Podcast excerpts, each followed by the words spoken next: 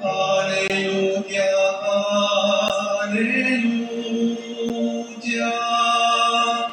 aleluya, aleluya.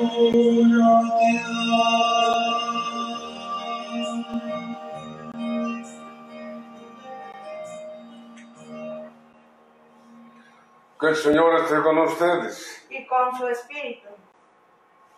Lectura del Santo Evangelio según San Mateo. Gloria a ti, Señor. En aquel tiempo volvió Jesús a hablar en parábolas a los sumos sacerdotes y a los ancianos del pueblo, diciéndoles, el reino de los cielos es semejante a un rey que preparó un banquete de bodas para su hijo. Mandó a sus criados que llamaran a los invitados, pero estos no quisieron ir. Envió de nuevo a otros criados que les dijeran, tengo preparado el banquete, he hecho matar mis terneros y otros animales gordos. Todo está, todo está listo. Vengan a la boda. Pero los invitados no hicieron caso. Uno se fue a su campo, otro a su negocio, y los demás se echaron encima a los criados, los insultaron y los mataron. Entonces el rey se llenó de cólera y mandó a sus tropas que dieran muerte a aquellos asesinos y prendieran fuego a su ciudad. Luego les dijo a los criados, la boda está preparada para los que habían sido invitados y no fueron dignos. Salgan pues a las cruces de los caminos y conviden al banquete de bodas a todos los que se encuentren. Los criados salieron a los caminos y reunieron a todos los que encontraron, malos y buenos. La sala del banquete se llenó de convidados. Cuando el rey entró a saludar a los convidados, vio entre ellos a un hombre que no iba vestido con traje de fiesta y le preguntó, amigo, ¿cómo has entrado aquí sin traje de fiesta? Y aquel hombre se quedó callado. Entonces el rey dijo a los criados, átelo de pies y manos, arrójalo afuera a las tinieblas.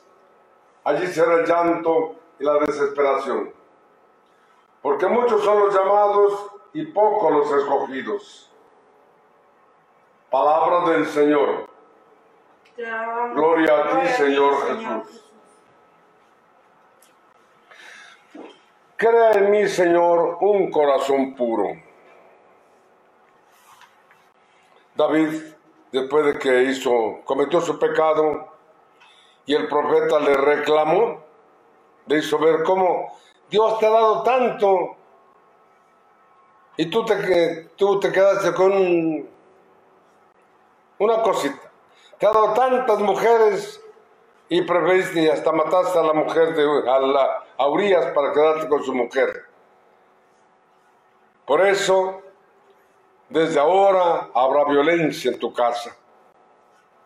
La espada no se apartará de tu casa.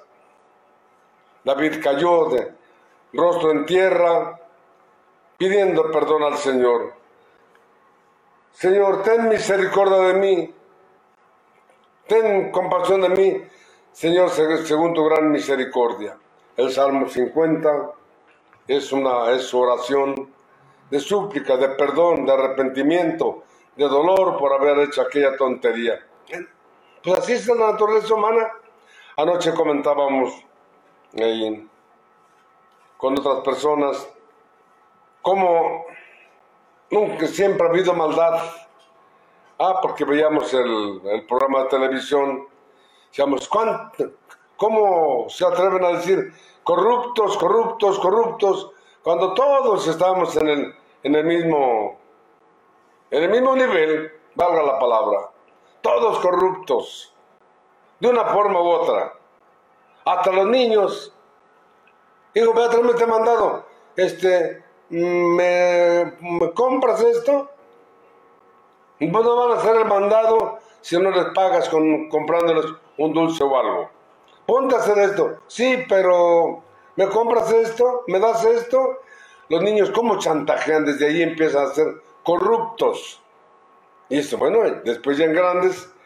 Y entonces eh, yo comentaba, pues es la naturaleza humana viciada. Siempre ha habido corruptos, más o menos, de una forma u otra, chantajistas.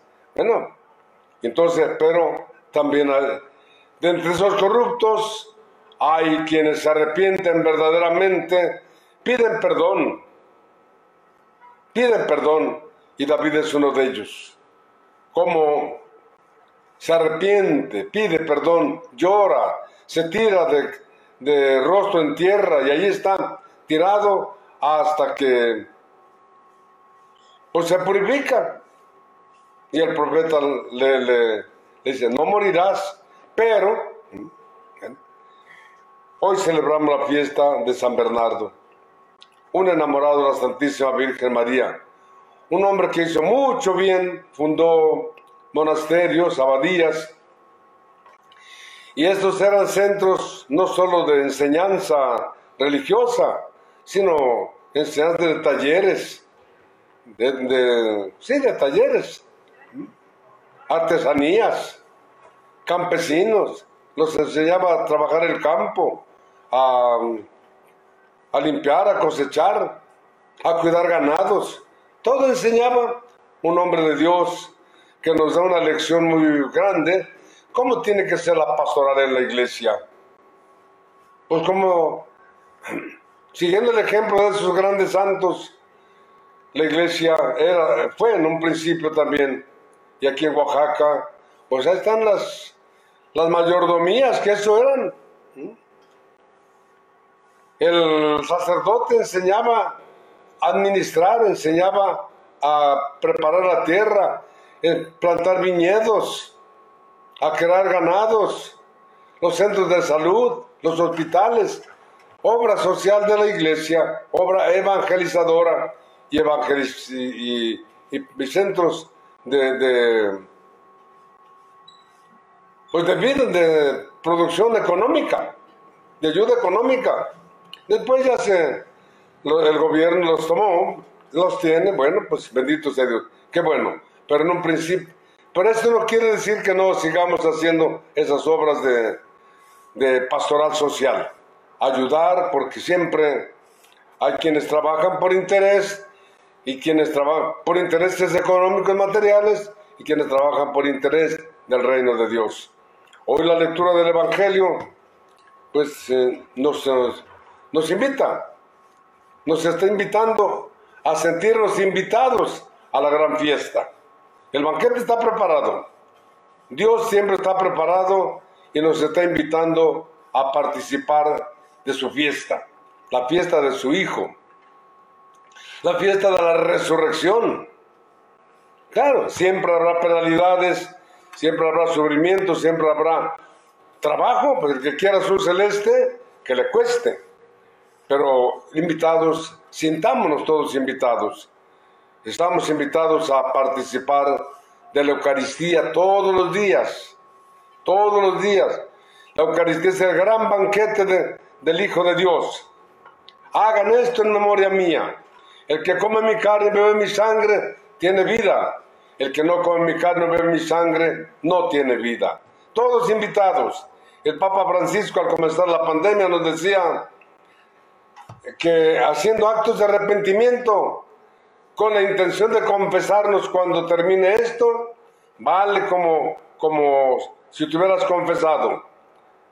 ¿Para qué? Para que comulgues, para que te alimentes, para que no dejes de alimentarte con el cuerpo y con la sangre de Cristo. Por eso, ándele, aprovechemos esta, esta oportunidad de llenarnos de Dios, llenarnos cada vez más y más y más.